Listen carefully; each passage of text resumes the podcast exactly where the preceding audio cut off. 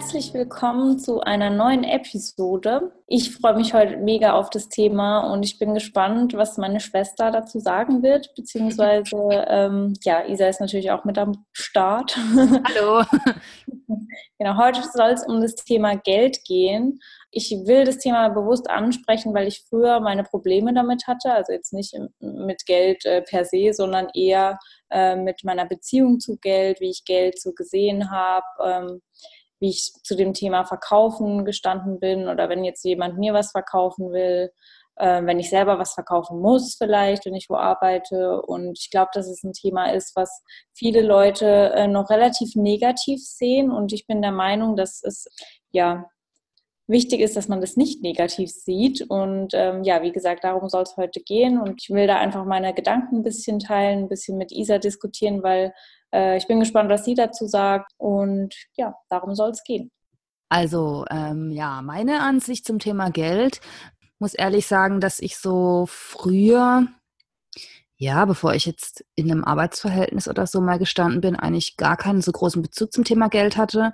Und als ich dann so angefangen habe, meine ersten Nebenjobs zu machen, ich habe dann auch im Verkauf gearbeitet. Also ich habe ganz klassisch, mein erster Vorstudentenjob war in einem Callcenter, wo man halt Abonnements, Zeitschriften verkauft hat. Ich hatte jetzt das Glück, sag ich mal, äh, dass das in einem relativ bekannten und angesehenen Medienverlag war.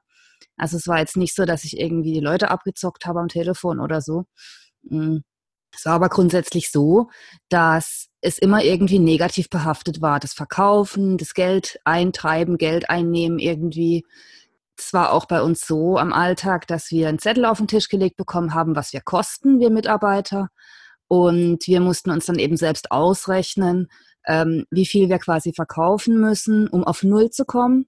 Und dann halt ins Plus. Und wenn du wusstest, du hast jetzt so sechs Stunden am Stück zu telefonieren oder acht Stunden und äh, da dann überhaupt auf Null zu kommen, war halt wirklich sehr schwer. Und da hat sich bei mir dann irgendwie zeitweise schon eine negative Einstellung zum Thema Geld und Verkauf und so schon entwickelt. Später, als ich im Fitnessstudio gearbeitet habe, da ging es ja auch um den Verkauf, um Mitgliedschaftsverträge halt abzuschließen meine Intention war da immer positiv, deshalb habe ich das auch gerne gemacht. Aber das Unternehmen, wo ich beschäftigt war, war eben auch extrem aufs Geld fixiert. Einnehmen, einnehmen, einnehmen. Egal, wie der Kunde sich fühlt. Ähm, ne? Also mir, mir ist es immer so vorgekommen, als würde man den Leuten irgendwie versuchen, das Geld zu entziehen. Als würde man auf Biegen und Brechen versuchen, das Geld aus den Leuten rauszusaugen. Und als würde man den Leuten irgendwie die Energie aussaugen. So kam mir das immer vor ja. Ja, das ist voll interessant, finde ich. Also ich hätte da gleich mal äh, so zwei Punkte, die mir da so ins, in den Sinn gekommen sind. Also die erste, das erste wäre eine Frage. Mhm. Äh, und zwar in der Zeit, wo du in den beiden Arbeitsverhältnissen warst.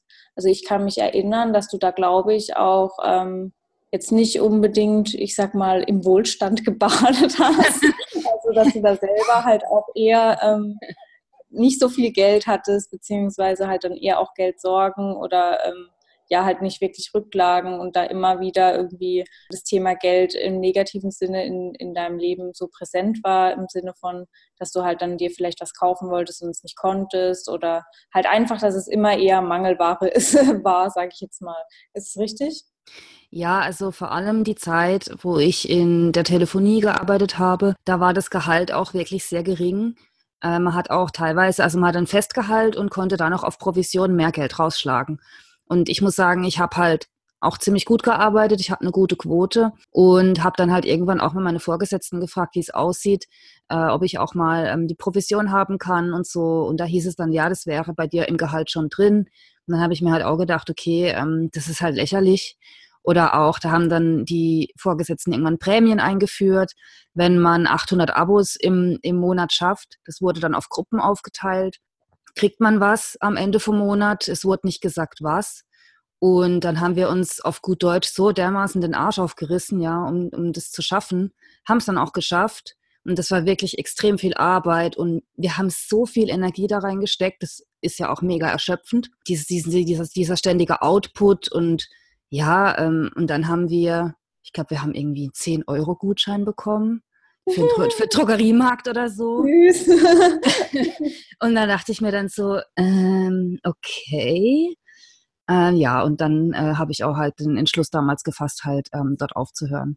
Und äh, im Fitnessstudio ging es einigermaßen. Also das war immer so 50-50. Ich hatte immer eine gute, eine gute Kundenbindung. Also wenn es den Kunden gut gegangen ist, hat mir das halt dann entsprechend das fehlende Geld, sag ich mal, so ausgeglichen wenn's, wenn ich so das Gefühl hatte, es kommt was, ne, gute Energie von den Kunden zurück, sie fühlen sich wohl, ähm, dann war das für mich quasi halt auch eine gute Entschädigung so. Aber es stimmt schon, ähm, es hat sich teilweise so angefühlt, je mehr ich mich angestrengt habe, mehr zu bekommen, aber jetzt, sage ich mal, mich quasi abgestrampelt habe auf eine negative Art und Weise, desto weniger, weniger kam eigentlich dabei rum.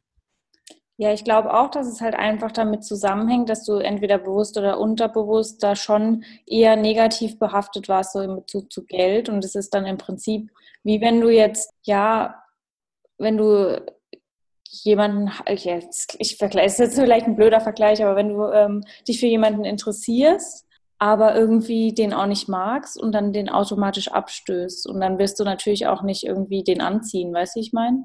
so weil, weil deine Haltung ihm gegenüber irgendwie negativ ist oder so. Mhm, mhm, Vielleicht auch unterbewusst und du strahlst es halt aus und das ist so dieses Reflexionsprinzip, sage ich jetzt mal, dass du das dann halt auch einfach nicht zurückbekommst. So, das, das, Geld wird nicht zu dir kommen, wenn du ihm so negativ äh, gegenüber eingestellt bist und gerade wenn du dann jeden Tag irgendwie damit negativ zu tun hast und auch das Gefühl hast irgendwie, dass ja, deine Arbeit, die du da reinsteckst, äh, nicht wirklich was bringt. Also, dass es so ein bisschen sinnlos auch ist, dem Geld hinterher zu jagen oder dich dafür anzustrengen. Ich glaube, dass es halt dann irgendwann auch so ein bisschen die Hoffnung verloren geht, wenn, wenn man das so sagen kann, keine ja. Ahnung. Dass es halt dann wie so eine Negativspirale auch werden kann und dass du das dann vielleicht einfach auch unterbewusst ein bisschen boykottierst, dass du Geld hast ohne, also obwohl du es ja natürlich eigentlich willst, aber halt, wie gesagt, so ein unterbewusstes, ähm, unterbewusstes Mechanismus, das ist ja irgendwie kein Deutsch, unterbewusster Mechanismus. Und ähm, ja, ich, ich finde es halt mega interessant, weil ich glaube, wenn man halt, oder ich bin der Meinung, wenn man da sein äh, Mindset ein bisschen ändert, kann man da halt extreme ähm, Fortschritte erzielen. Also das heißt jetzt nicht, dass wenn man irgendwie anders denkt, dass man automatisch direkt mehr Geld auf seinem Konto hat, auf keinen Fall. Aber man bringt sich halt automatisch dann in Situationen, wo man die Möglichkeit hat, plötzlich mehr Geld zu verdienen, ohne sich jetzt den Arsch aufzureißen, also aufreißen zu müssen. Weil meiner Meinung nach ist es halt auch ein kompletter Irrglaube, der uns irgendwie schon wahrscheinlich in der Kindheit irgendwie eingepflanzt wird, so dass man immer hart arbeiten muss, um Geld zu bekommen und Geld wächst ja nicht auf dem Baum und man kriegt Geld, wenn man irgendwie von morgens um acht bis nachts um drei arbeitet und am besten fünf Jobs hat und sich da voll reinhängt und kein Leben mehr hat und so. Und das ist halt voll nicht wahr, weil Geld bekommt man jetzt nicht unbedingt, also vor allem heutzutage für die Arbeit, die man tut, sondern eher für den Mehrwert, den man halt jemand anders liefert.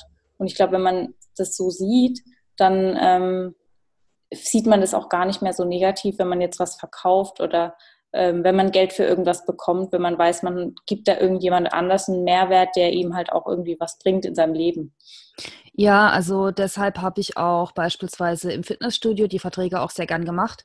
Ich hatte nur immer ein Problem damit, dass ich habe zum Beispiel gesehen, dass die Mitarbeiter eben sehr wenig Geld bekommen. Also es ist dann auch gerade der Mindestlohn eingeführt worden und da weiß ich noch, dass meine Vorgesetzten sich sehr, sehr aufgeregt haben über den Mindestlohn, dass sie ihren Mitarbeitern jetzt noch mehr Geld zahlen müssen. ähm, ja, also das, das war eine Diskussion, wo ich mir dachte, hey, wenn du deine Mitarbeiter in die Arbeit von denen wertschätzt, dann gibst du gerne auch mal einen Euro mehr auf die Stunde oder so oder zwei keine Ahnung. Ja, und ich habe halt immer gesehen, dass der Mehrwert, ne, klar, wenn Menschen jetzt das Beispiel Fitnessstudio, wenn die für ihren Körper was tun wollen, für ihre Gesundheit, ist es positiv. Deshalb habe ich die Verträge gern gemacht. Auf der anderen Seite haben die Verträge auch ganz klar aber ähm, Gelder beinhaltet, die einfach nur ja, das, da gab es keine Gegenleistung dafür. Ne?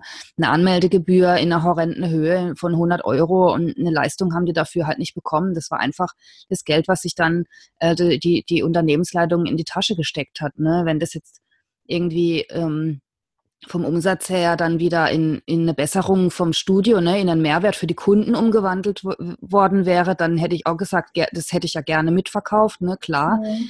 Aber das habe ich eben nie gesehen. Und ähm, ich habe eben von der Unternehmensleitung her immer gesehen, dass die eine Einstellung zum Geld haben, die ich halt überhaupt gar nicht teile. Und ja. deshalb ist es mir dann irgendwann auch immer schwerer gefallen, dort ja erfolgreich zu arbeiten, sage ich jetzt mal. Also ich habe für mein Gewissen erfolgreich dort gearbeitet, ne, dass auch die Kunden eben nicht abgezockt werden. Aber das Unternehmen, die Unternehmensführung selber, ähm, denen ist halt der Kunde letztendlich relativ egal. Hauptsache, der unterschreibt.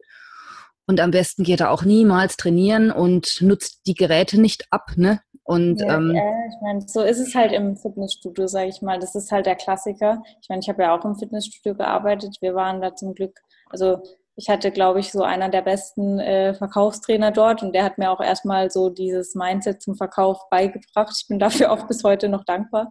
Aber ähm, ich weiß halt, dass es auch viele Studios gibt, wo es halt wirklich so abgeht, wie du das jetzt gerade beschrieben hast. Wobei ich sagen muss, dass ich vielleicht da auch ein bisschen äh, beeinflusst bin von meinem Verkaufstrainer damals, aber ich auch der Meinung bin bis heute noch, dass ähm, ich diese Aufnahmegebühr ähm, gar nicht so schlecht finde, weil es gibt so diesen Grundsatz, dass ähm, das ist, hat jetzt nicht nur was mit Fitnessstudio zu tun, sondern mit allem, was du kaufst. Also wenn du irgendwas umsonst bekommst, dann ist die Regel eigentlich so, dass du dich da nicht äh, großartig bemühst und auch nicht so viel Energie reinsteckst, sondern halt einfach das so ein bisschen für selbstverständlich ansiehst. Und wenn du da aber für irgendwas Geld opferst, egal ob jetzt Fitnessstudio, Aufnahmegebühr, was weiß ich, irgendein Coaching, irgendeine Abendschule, irgendwie ein Buch gekauft oder so, da wirst du dich wahrscheinlich dann mehr mit beschäftigen, weil du einfach da Geld reingesteckt hast, weißt du, ich meine? Und dann ja. sind die Leute eher, ähm, sage ich jetzt mal, ja, da, da gebunden an die Sache, wobei ich jetzt in deinem Fall nicht glaube, dass das jetzt der Hintergrund von deiner Geschäftsleitung war, sondern die wollten sich da wahrscheinlich eher bereichern. Aber in dem Sinne finde ich dann so, so eine Gebühr oder irgendwie Geld dafür halt zu bezahlen schon gut. Aber ja, wie gesagt, in deinem Fall Also ich finde es halt gut, die Beispiele, die du jetzt gebracht hast, die, die, haben ja alle einen Mehrwert für den Kunden ergeben. Ne? Wenn man sich ein Buch kauft, das ein bisschen ja. teurer ist, dann hat man das Wissen aus dem Buch. Oder, oder wenn man ähm, eine Gebühr für ein Coaching ausgibt, dann hat man wenigstens ein Coaching dahinter. Wenn das eine Trainergebühr gewesen wäre, wo die Leute ein paar Mal im Jahr zum Trainer gehen können und einen Plan kriegen, selbst wenn es jetzt ein vorgefertigter Plan gewesen wäre, okay, aber diese, diese Zahlung war einfach völlig ohne Gegenleistung. Und dann sag ich halt, dann macht man halt keinen Beitrag von, was weiß ich, 25 Euro im Monat oder nur 30 Euro, sondern bietet vielleicht einen teureren Monatsbeitrag an und lässt diese komische, nichtssagende Gebühr einfach weg oder, oder, oder schlägt es halt auf einen Monatsbeitrag um. Das sieht dann anders aus einfach für die Leute. Ne? Ähm, ich habe das dann irgendwann immer so argumentiert mit, ja, ähm, es wäre eine Trainergebühr, was es nicht ist. Und ähm, habe das dann halt auf meine Kappe genommen, die Leute entsprechend zu beraten, wenn die, wenn die einen Trainer gebraucht haben, äh, weil ich das einfach auch nicht, ich, also ich kann das nicht für mich verantworten, dass wenn man Geld von den Leuten verlangt und einfach wirklich null Mehrwert bietet. Wenn man wenn die Leute halt quasi sehen, okay, da kommt irgendwie nichts rüber, ich muss irgendwie, ich, ich lege das Geld, ich, also ich verbrenne es eigentlich nur, ne? Oder ich schmeiße es zum Fenster raus, ich, ich kriege dafür nichts zurück. Keine ja. Verbesserung von Geräten, keine gescheite Beratung. Da habe ich halt dann schon ein Problem damit und vor allem, wenn dann von Unternehmensleitungen oder so noch gesagt wird, äh, die Leute brauchen keinen Trainer, die ähm, sollen einfach mal machen und äh, wenn sie nicht kommen, ist eher am besten. Äh, das ähm, ja, also sowas kann ich halt gar nicht vertreten, egal wo du bist. Irgendwie, wenn du was verkaufst, auch wenn Produkte extrem teuer sind, das finde ich auch nicht schlimm. Es gibt ja auch so Fitnesspakete, wo man im Online kaufen kann, die halt wirklich auch teuer sind. Das ähm, finde ich überhaupt nicht schlimm, weil da steckt viel Arbeit dahinter und da ist ein klarer Mehrwert für die Leute auch dabei. Nur ähm, wenn der Kunde halt spürt, okay, irgendwie werde ich da abgezockt, oder das auch nicht versteht, wenn man es ihm nicht plausibel erklären kann, warum das sowas so, so viel kostet oder so, ich finde, dann wird es halt schon schwierig. Ja, das ist aber halt auch das Problem, wo ich glaube, wir gerade in Deutschland haben. Also gut, ich, ich kenne jetzt, ich kann jetzt nicht so extrem im Vergleich zu anderen Ländern ziehen, aber ich glaube, in Amerika ist das Thema Geld und äh, Verkaufen gar nicht so negativ angesehen wie jetzt bei nee. uns. Bei uns ist es halt so, glaube ich, dass das Schulsystem das schon so ein bisschen vorgibt, beziehungsweise die Industrie ist halt einfach darauf ausgebaut, dass du, ja, ich sag mal so, halt genau solche Systeme aufbaust wie jetzt in dem Fitnessstudio oder gibt es bestimmt auch noch andere Beispiele in irgendwelchen Tele äh, Telekommunikationsunternehmen, wo man eigentlich so weiß, das ist, läuft alles irgendwie über eine Verbindung am Ende des Tages, aber trotzdem gibt es da so Preisunterschiede und man weiß eigentlich als Kunde auch gar nicht genau, was man zahlt und welchen Mehrwert man hat. Und äh, das ist alles so undurchsichtig. Dann gibt es irgendwelche Gebühren, die man auch noch irgendwie, sowas wie GEZ, wo man jetzt auch nicht genau weiß, so hey, äh, eigentlich nutze ich das gar nicht, warum, da habe ich auch keinen Mehrwert von, warum muss ich da irgendwas bezahlen? Mhm. Und ich glaube, dass die Leute halt deswegen auch mittlerweile extrem negativ behaftet sind im, im Bezug auf Geld oder halt ähm, auch Verkauf. Und ähm, das auch so ein bisschen gar nicht denen in den Sinn kommt, dass es eigentlich ja ähm, Geld zu bezahlen, der, die Gegenleistung dazu ist, dass du irgendeinen Mehrwert kriegst, weil die ja nie einen Mehrwert bekommen. Und das ist so, das Problem, wo ich da halt immer sehe. Oder ich glaube, die Leute, die verbinden halt auch Geld gar nicht mit Mehrwert bekommen. Ja, also ich glaube, dass es bei vielen Menschen auch so ist, dass die halt in erster Linie sehen, mir wird Geld genommen. Ja. Und dann auch vor lauter, mir wird Geld genommen, egal wie hoch der Betrag jetzt ist, den Mehrwert erstmal gar nicht so richtig herausfiltern können, weil dieses mir wird Geld genommen erstmal über allem steht und voll im Fokus ist und dann sich, also ich bin zum Beispiel da anders, ne? Wenn, also ich bin sehr konsumfreudig, sage ich mal so.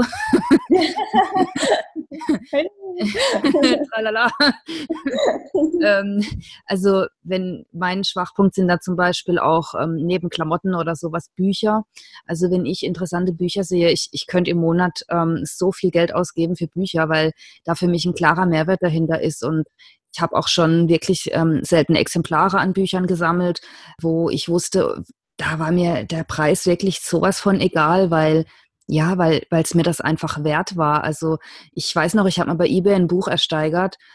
Das ist eine Rarität von 1928, ähm, so ein psychologisches Buch. Und ähm, das war für mich damals schon in Anführungszeichen viel Geld halt für ein Buch. Aber ich dachte mir so, scheißegal, ähm, das, das muss ich jetzt haben. Das ist einfach ein Sammlerwert, Liebhaberwert. Und das Buch verkaufe ich auch nicht mehr. Und momentan liegt es so ein Antiquariatsbuchverzeichnis im Internet. Äh, das liegt momentan bei 260 Euro im Wert. Und ich würde es niemals verkaufen, niemals. Und selbst wenn es damals wahrscheinlich 100 Euro gekostet hätte oder keine Ahnung, ich hätte es wahrscheinlich trotzdem gekauft, so verrückt wie ich da bin. Aber ich sehe halt bei hm. vielen Sachen einfach, hm, was, was, was verspreche ich mir davon oder was, für was brauche ich das, für was möchte ich das nutzen und das Zweite, was ich dann halt schaue, ist der Preis. Also, und bei vielen Leuten ist es aber, glaube ich, eher so, dass die gucken, was kostet es? Aha, das ist mir zu viel, was könnte ich dafür für Mehrwert haben? Da denken die dann teilweise gar nicht mehr dran und dann, ja, geben sie das Geld halt lieber nicht aus. Ja, eben. Und das, das ist sowas, was ich irgendwie auch gar nicht verstehen kann, weil ja, also wenn du jetzt dein Geld auf der Bank lässt, so, dann passiert ja auch nichts. Also du hast ja davon auch keinen Mehrwert irgendwo. Also es liegt halt da rum und es wird ja auch nicht mehr. Und wenn du es aber irgendwie, keine Ahnung, in ein Buch investierst oder in irgendeine ähm, Weiterbildung oder was weiß ich, vielleicht auch, wenn du es in irgendwie einen Beauty-Tag für dich investierst, wo du dich danach besser fühlst oder du gehst, keine Ahnung, äh, mit jemandem schön essen und hast da eine gute Unterhaltung und die Verbindung zu dem der Person wird irgendwie besser, keine Ahnung. Auf jeden Fall bringt es dir mehr Mehrwert, als äh, wenn das Geld jetzt einfach nur auf der Bank liegt. Also ja, ja. Das beste Beispiel ist ja auch in Deutschland vor allem Lebensmittel. Ne? Für viele ist es ja so, okay, da, keine Ahnung, hier 99 Cent kaufe ich mir irgendwas zu essen, wahnsinnig toll, ich freue mich, dass es billig ist oder, im, oder auf Rabatt oder hier Verfallsdatum äh, ist morgen überschritten, ich kaufe es für minus 25 Prozent oder so, freue mich darüber.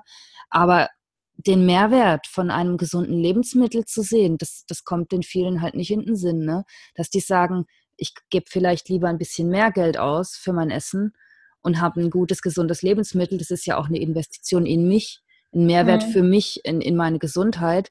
Aber das sehen die Leute nicht. Die, die Leute, also die meisten sehen einfach nur, da wird mir Geld genommen für quasi nichts in Anführungszeichen, weil ich esse das ja, ne, und dann ist es weg.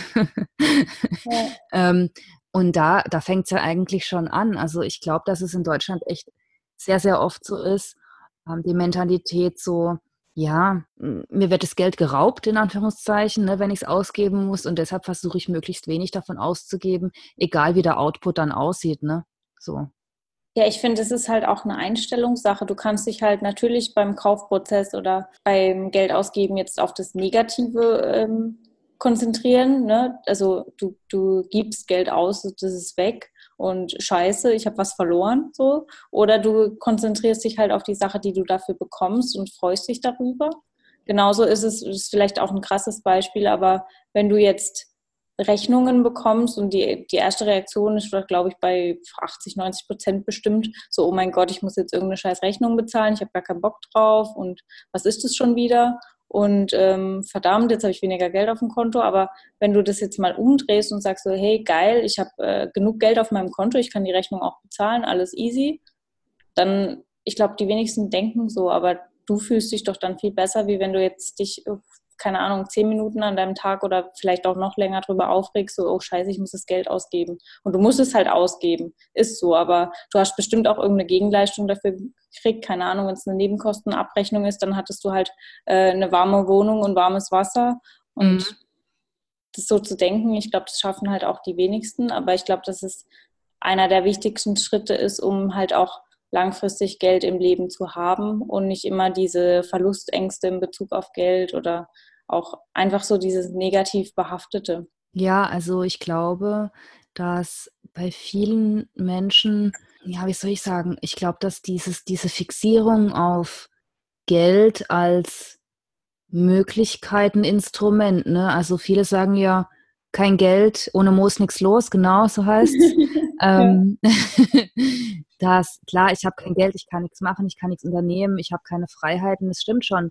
Wenn man finanziell unabhängig ist, dann ähm, ja, hat man halt auch Freiheiten, gewisse Sachen zu tun, die ja auch vielleicht mehr Geld kosten und die man sich vielleicht nicht leisten kann, wie, wenn man kein Geld hat, wie jetzt viele Reisen oder so.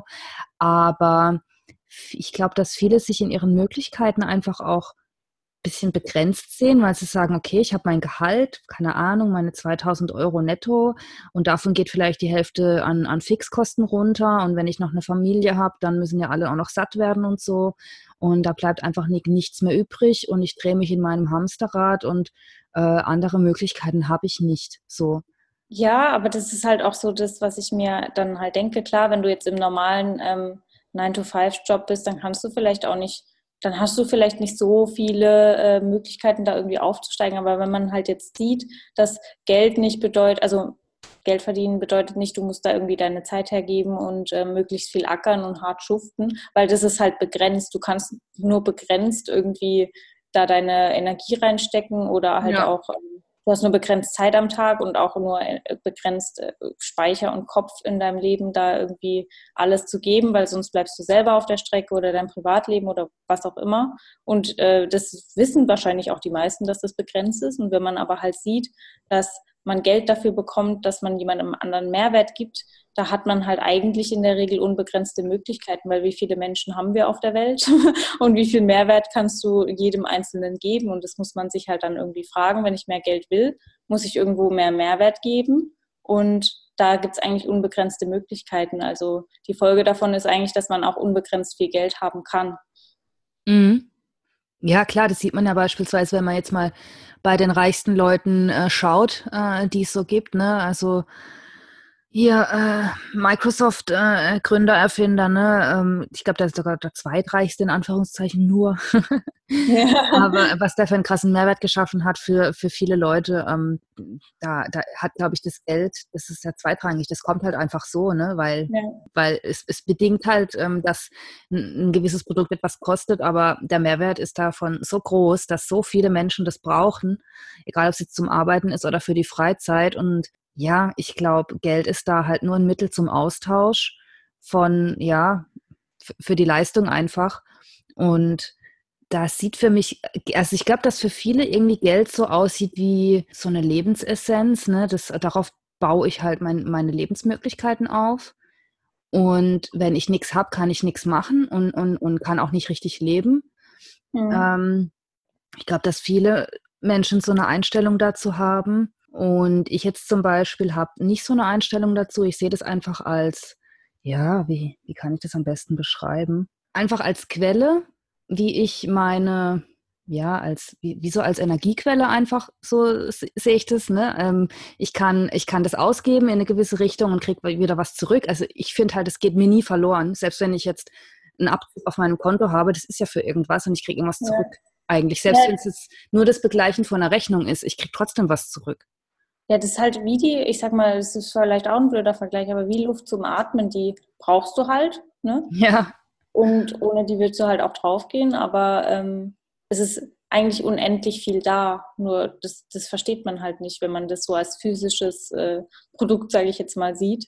Und das Komische finde ich aber, dass halt dann gleichzeitig in unserer Gesellschaft auch wieder gerade in Deutschland so dieser Spruch, ähm, Geld allein macht ja auch nicht glücklich und hm, ne, voll so präsent ist, obwohl eigentlich jeder so der Meinung ist, dass er halt viel Geld braucht und sich da voll auf Geld fixiert. Und ich glaube auch nicht, dass Geld glücklich macht, aber Geld gibt dir halt Freiheit im Leben dass du halt, du hast mehr Möglichkeiten, mehr Optionen, du kannst dir vielleicht selber irgendwelche Träume erfüllen, du kannst halt das Leben leben, was du dir irgendwie schon immer geträumt hast, wenn du jetzt, keine Ahnung, durch die Welt reisen willst oder in einem Luxusapartment leben willst, keine Ahnung, wenn es dein Traum war oder du willst dir, ich weiß nicht, auf einer Farm leben oder auswandern oder äh, auf einem Bauernhof in Deutschland leben und äh, einen eigenen Garten pflanzen, was weiß ich.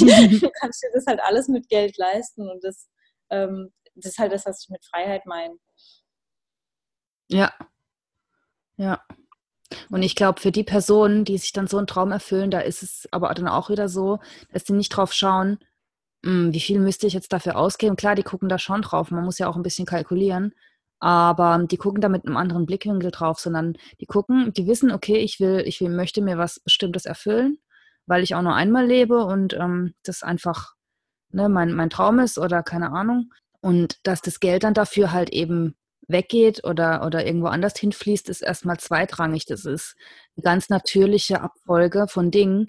Und das machen die dann auch gern oder geben das gern, weil sie kriegen ja auch etwas zurück, was sie sich halt an Mehrwert erhoffen oder einen Traum eben damit erfüllen. Und bei anderen ist es halt oft so, bei vielen ist es ja oft so, dass die irgendwie schon Träume haben, aber jetzt nicht unbedingt darauf hinarbeiten und krampfhaft versuchen halt irgendwie das ja, an, an, dem Geld festzuhalten, an dem, was sie haben, bloß nicht ins, äh, nicht so viel ausgeben, nicht ins Minus kommen natürlich und ähm, sparen, sparen, sparen, aber man weiß irgendwie gar nicht so richtig für was und weshalb. Und wenn sie dann am Ende vom Monat aufs Konto gucken, bleibt irgendwie doch nichts übrig. Also das sehe ich halt bei vielen. Und das Interessante ist auch, es gibt ja auch so Leute, die haben immer Geldprobleme, egal wie viel sie auch verdienen. Mhm. Ähm, also ich habe das schon mitbekommen bei Leuten, ja, wenn die ihre 4000 Euro auf dem Konto netto hatten, hatten sie eigentlich ein Minus äh, im, im, Dispo und ähm, dann, keine Ahnung, gibt es eine Gehaltserhöhung. Mittlerweile haben sie 6, 7, 8000 Euro auf dem Konto, aber sie sind immer noch trotzdem im Minus und haben eigentlich kein Geld und nie Geld. Und, ne, also das, da frage ich mich halt dann auch immer, ist es nicht vielleicht doch tatsächlich eher das Mindset und nicht die Zahl an sich? Auf jeden Fall. Also, ja. Ja. Das ist, das ist auch das, also das, was du beschrieben hast, das kenne ich auch, also von Leuten in meinem Umfeld und so, ähm, wo ich mir halt auch manchmal denke, so wie, wie schafft derjenige das? ist ja schon fast echt eine Kunst, so, ne? dass, dass man da halt auch nicht selber drauf kommt. Aber ich glaube, wenn man da drin steckt, dann checkt man das halt auch nicht. Das ist halt echt so eine Einstellungssache und genau das, was ich beschrieben habe mit diesem ja, mit der Reflexion einfach, das, was du halt raussendest, so wenn du die ganze Zeit Angst um dein Geld hast und da voll in so einem beschränkten äh, Angstgedanken bist oder halt voll in so Verlustängsten hängst, dann ja, dann wirst du es wahrscheinlich auch verlieren, beziehungsweise halt auch nicht mehr generieren oder mehr ausgeben oder dich selber boykottieren, damit das, was du über dich denkst, nämlich dass du immer Geldprobleme hast, auch Wahrheit wird, damit du dich nicht selber irgendwie enttäuscht halt selber boykottieren. Oder ja, du wirst halt auf jeden Fall nichts in dein Leben irgendwie anziehen, um mehr Geld zu generieren.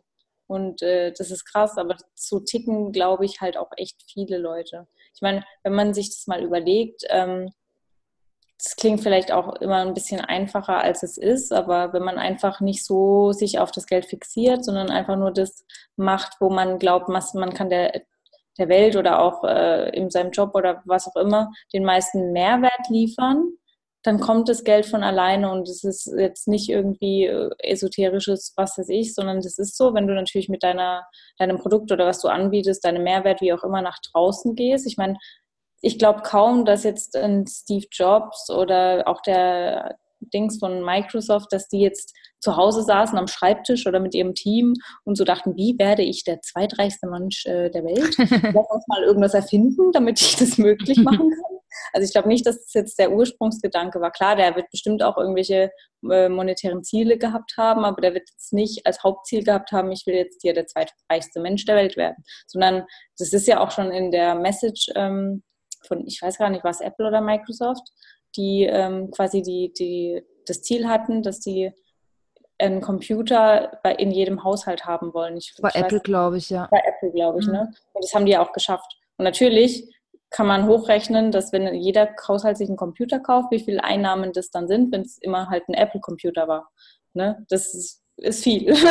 Und dann ist ja auch klar, dass der irgendwie äh, Geld zurückkriegt. Aber das war, wie gesagt, halt einfach nur ein Mehrwertaustausch, sage ich jetzt mal. Ja, also ähm, es gibt ja auch noch die andere Seite. Ne? Ich ähm, weiß ja aus meinem ähm, Arbeitsalltag, ähm, habe ich auch mit Menschen zu tun, die ja vom Staat leben. Ne? Ähm, jetzt nicht äh, Arbeitslosengeldleistung ist auch, ne, man zahlt ja in die Arbeitslosenversicherung ein. Das ist ja irgendwie eine Versicherungsleistung, eine eigene. Das meine ich nicht. Ich meine wirklich ähm, Hartz IV im, im Umgangssprachlichen, wie man es nennt, also Leute, die äh, vom Jobcenter eben Geld bekommen.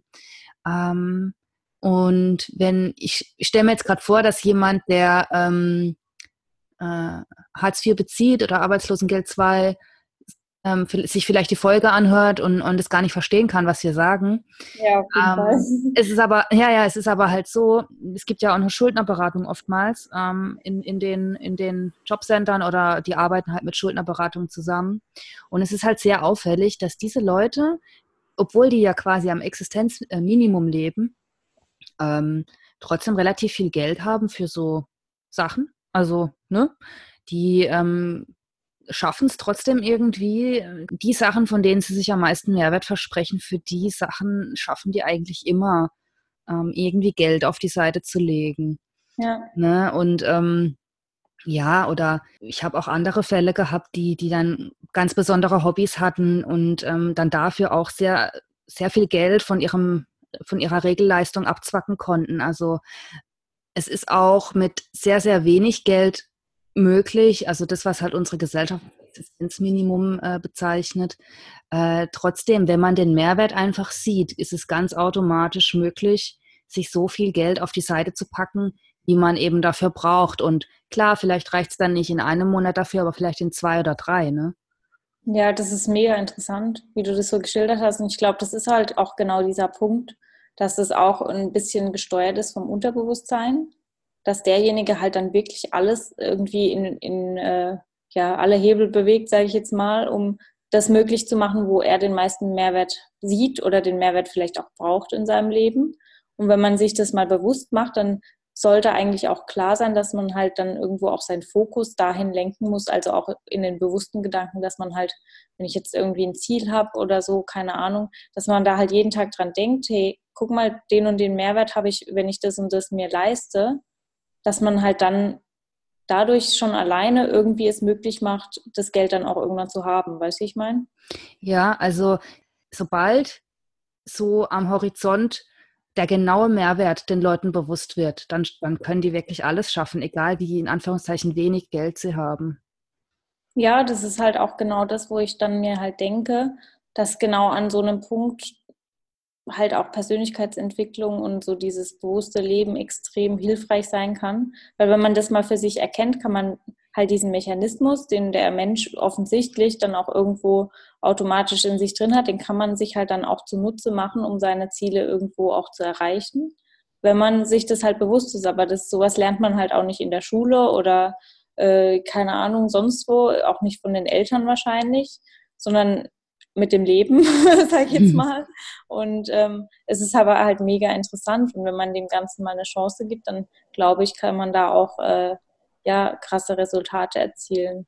Ich glaube aber, dass ähm, das Elternhaus teilweise schon ähm, quasi einen Grundstein legen kann für die Einstellung zum Geld, ne? weil, weil man, man wächst ja als Kind auf, irgendwie äh, mit den Eltern normalerweise, äh, jetzt mal irgendwelche Ausnahmen ausgeschlossen, und sieht ja, wie die Eltern mit Geld umgehen, wie vielleicht die dem Kind beibringen, mit Geld umzugehen. Ich meine, wir hatten ja auch unsere Sparschweinchen und so. Ja. Und ähm, da wurde uns ja schon irgendwie versucht beizubringen, wie das aussieht mit Geld. Und wenn die Eltern quasi kein, keine Gelderziehung, ne, sag ich mal, ähm, bei den Kindern als Grundstein anlegen, dann kann es auch schwierig werden. Also wenn das Kind nicht irgendwie selber das mitbekommt und sich vielleicht selber da irgendwas zusammenzimmert mit einer Einstellung, später auch beim Aufwachsen im Jugendalter oder so, dann kann es auch schwierig werden. Also ich kenne durchaus Leute, die zu Geld absolut keinen Bezug haben. Die, die könnten eine Million auf dem Konto haben und morgen das Ganze ausgegeben haben. Ja, also auf jeden Fall. Ich bin 100 Prozent der Meinung, dass ähm,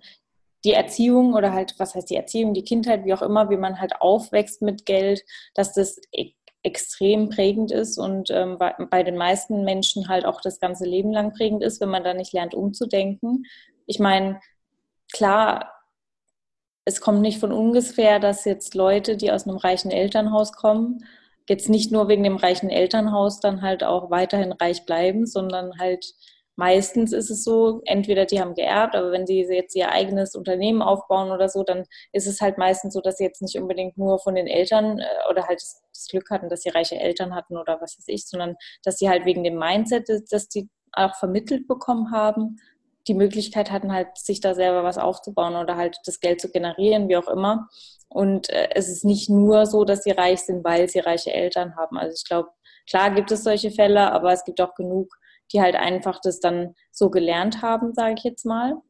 Und ich habe mir auch bei, ja, als ich mich jetzt so auf die Folge vorbereitet habe, überlegt, aber ich bin ehrlich gesagt auf keinen äh, so Nenner gekommen, wie jetzt unsere Kindheit uns da irgendwie in Bezug auf Geld beeinflusst haben könnte. Ich, ich, ich wüsste wirklich jetzt nicht genau. Also außer, dass bei mir so ein Muster, das ich immer wieder erkenne, ist, dass je mehr Geld ich verdiene, desto weniger will ich ausgeben. Mhm. Aber das habe ich jetzt in letzter Zeit tatsächlich auch geändert, weil halt, wie gesagt, ich auch erkannt habe, dass es mir halt nichts bringt, wenn es auf der Bank liegt, sondern wenn ich jetzt in irgendwie eine Weiterbildung investiere oder so, dann kriege ich da halt mehr. Also wenn ich es in irgendwas investiere, dann habe ich dann Mehrwert. Und wenn es halt auf der Bank liegt, dann bringt es nichts. Aber früher war ich wirklich so jemand, ich habe das Geld gehortet, sozusagen. Also ich weiß auch noch, ich hatte diese, dieses Sparschwein, das du beschrieben hast, das hatte ich und ich hatte da so mehrere Zettel drin, also wie so Schichten, die hatte ich dann benannt, äh, benannt. Ich weiß jetzt gar nicht mehr, was ich da immer auf, draufgeschrieben habe, aber ich hatte mhm. ganz unten so ein Fach und da stand wirklich drauf, so dieses äh, nicht anfassen. Und das habe ich auch nie angefasst. Das ist jetzt eigentlich so das Pendant zu dem, was ich auf einem äh, Konto heute habe, so dieses Geldmagnetkonto, aber ich habe es natürlich damals nicht so genannt. Aber das war so ein Bereich, den habe ich nie angefasst. Ich habe es immer zurückgelegt und es war immer so ein bestimmter Prozentsatz, sage ich jetzt mal. Natürlich habe ich das als Kind nicht mit Prozent ausgerechnet, aber es war einfach immer ein gewisser Teil von dem Geld, wo ich irgendwie gekriegt habe, habe ich immer direkt weggelegt. Ich kann dir auch gar nicht sagen, warum oder woher das kam, aber es gab mir einfach immer ein gutes Gefühl, deswegen habe ich es gemacht. Und es hat eigentlich bis heute so angehalten. Deswegen hatte ich auch irgendwie immer Rücklagen. Also selbst äh, als ich dann mal in einer Situation in meinem Leben wirklich für eine Sache mein ganzes Geld ausgegeben habe und sogar einen Kredit aufgenommen habe, ich hatte ein paar Monate später wieder die gleichen Rücklagen, weil ich das wieder so betrieben habe. Und das fand ich schon krass. Also das ist mir so bei mir selber gar nicht aufgefallen. Das war so wirklich so ein unterbewusstes Ding, keine Ahnung. Also ich kann das schon ein bisschen aufdröseln, was, was so unsere Erziehung angeht. Wir haben eine Seite von der Familie, wo tatsächlich auch ähm, immer relativ viel Geld gespart wurde. Also äh, wo auch immer so vermittelt wurde, dass ein gewisser Teil einfach gespart werden muss. Und wir haben einen anderen Teil von der Familie, wo es so vorherrscht, ja, wir haben kein Geld, wir haben nichts und ohne Moos ist nichts los und äh, man muss immer viel arbeiten, um überhaupt ein bisschen Geld zu haben und leisten kann man sich eigentlich nichts und so. Und von dieser Seite von der Familie weiß ich es aber auch, dass so dieses strikte, ähm, ich spare mir einen Betrag an und, und, und gebe den nicht aus, dass das eigentlich nicht vorhanden ist. Also ich bin da zum Beispiel ähm, immer hin und her gerissen. Ich kann Geld sparen und wenn ich auch eine gewisse Summe habe auf dem Konto, dann will ich das auch nicht unbedingt ausgeben, beziehungsweise. Aber wenn dann ein Buch kommt. ja. ähm, und wenn ich dann sehe, dass die Summe sich vermehrt, dann habe ich halt immer das nächste Ziel und, und versuche das zu erreichen. Aber bis es überhaupt soweit ist, dass ich überhaupt so eine Grundsumme mir angespart habe, das ist für mich extrem schwer, weil ich halt mir denke, ja, okay, da habe ich noch 50 Euro übrig. Ja, kann ich mir auch ein Buch davon kaufen? oder, oder ja, so von wegen, was habe ich jetzt davon, wenn ich dieses Geld auf irgendwie ein Sparkonto lege, dann liegt das Geld still da rum. Kaufe mir lieber irgendwas, wo ich einen Mehrwert davon habe. So bin ich halt eher angesiedelt. Oder ich, ich bin zum Beispiel auch, wenn ich merke, dass jemand Geldprobleme hat oder so, ja, dann leihe ich halt jemandem Geld. Also das ist, ähm, das ist für mich wirklich kein Thema. So ich, da, dahingehend hat Geld für mich irgendwie einen ganz anderen Wert. Wenn jemand jetzt voll viele Schulden hat oder so und ähm, ich denke so, ich habe das Geld, ähm, ich brauche es vielleicht nicht oder keine Ahnung, ähm, dann gebe ich demjenigen das Geld, weil ich jemandem halt helfen kann. So. Aber das ist natürlich auch eine gefährliche Einstellung, weil wenn man das übertreibt, dann bleibt man am Ende mit weniger Rücklagen, als man gedacht hat. Ne? Und das ist halt auch gefährlich, weil ein bisschen Rücklagen sollte man immer haben, keine Ahnung, wenn irgendwas kaputt geht, was teureres oder so oder ja, Auto was ist oder keine Ahnung. Aber ich habe das bei mir auch schon gemerkt, weil ich das auch so gesehen habe in, in, in meiner Erziehung beziehungsweise es halt teilweise vorgelebt wurde, so von wegen, bricht man vielleicht doch mal den Sparbetrag an, der eigentlich für was ganz anderes vorgesehen war. Deshalb, also ich habe das auch so in mir, dass ich da nicht so ganz konsequent sein kann, wie ich eigentlich will. Ja, das ist mega interessant. Ich hätte aber gern die andere Seite geerbt. ja, ich denke, beides steckt so irgendwie ein bisschen in uns drin, glaube ich. Also, ne, wahrscheinlich. Aber wenn man das halt so ein bisschen reflektiert, dann kann man da ja auch gegensteuern, in Anführungszeichen, oder halt so ein bisschen ja. zumindest erkennt. Ja. Deswegen würde ich sagen, ich glaube, zu dem Thema Geld kann man noch äh, stundenlang weiter quatschen. Ich denke, wir werden da bestimmt auch mal noch eine Folge-Episode drüber machen. Wenn euch das interessiert, dann lasst uns auf jeden Fall wissen.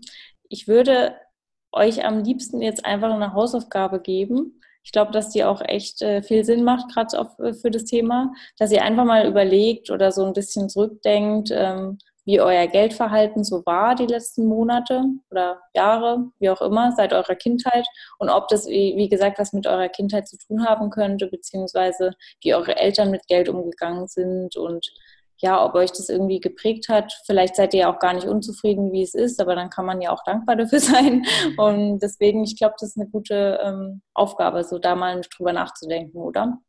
Ja, vor allem denke ich mal, da das ja auch so ein kontroverses Thema ist, dass es bestimmt auch viele Hörer gibt, die eine ganz andere Meinung haben oder so. Ja. Bitte teilt uns das mit, auch wenn ihr sagt, ähm, was labern die zwei für eine Scheiße daher oder so. könnt ihr ruhig uns. Äh, ja, begründet einfach, warum das scheiße ist. Genau, schön, schön kritisieren bitte, gar kein Thema. Ähm, wir lesen uns das gerne durch. Äh, mal schauen, ob wir da halt irgendwie auch in die nächste Geldfolge da irgendwas reinpacken. Ich denke, wir können auch auf jeden Fall mal eine Folge bringen, so zum Thema Sparen ja, ja, aber im Prinzip habe ich ja jetzt die ganze Zeit gesagt, man soll sein ganzes Geld ausgeben, um Mehrwert zu bekommen. das ist ja jetzt auch nicht. Ne? Also man soll jetzt nicht äh, mit Geld um sich werfen, um irgendwie, keine Ahnung, sich da irgendwelche Beauty-Behandlungen machen, weil man hat ja Mehrwert davon, sondern man muss natürlich auch äh, sinnvoll investieren, aber da können wir dann nochmal äh, drüber sprechen. Ich glaube, es ist, wie gesagt, ein spannendes Thema, wo es äh, viel drüber zu sprechen gibt. Deswegen, ja, freue ich mich auf eure Nachrichten, beziehungsweise wir uns. Mhm. Und vielleicht habt ihr auch mal irgendwie eine Anregung oder so, was wir da in, in Bezug auf Geld thematisieren sollen. Vielleicht habt ihr gerade irgendwas, was euch da ein bisschen äh, im Weg rumliegt oder wo ihr nicht genau wisst, wie ihr weitermachen sollt oder was auch immer. Oder ihr habt halt irgendwie gerade ein Problem mit Geld. Vielleicht können wir das dann auch äh, ein bisschen diskutieren. Natürlich anonym. Würde mich freuen. Ich mich auch. In diesem Sinne, bis zur nächsten Folge. Wir freuen uns auf eure Nachrichten.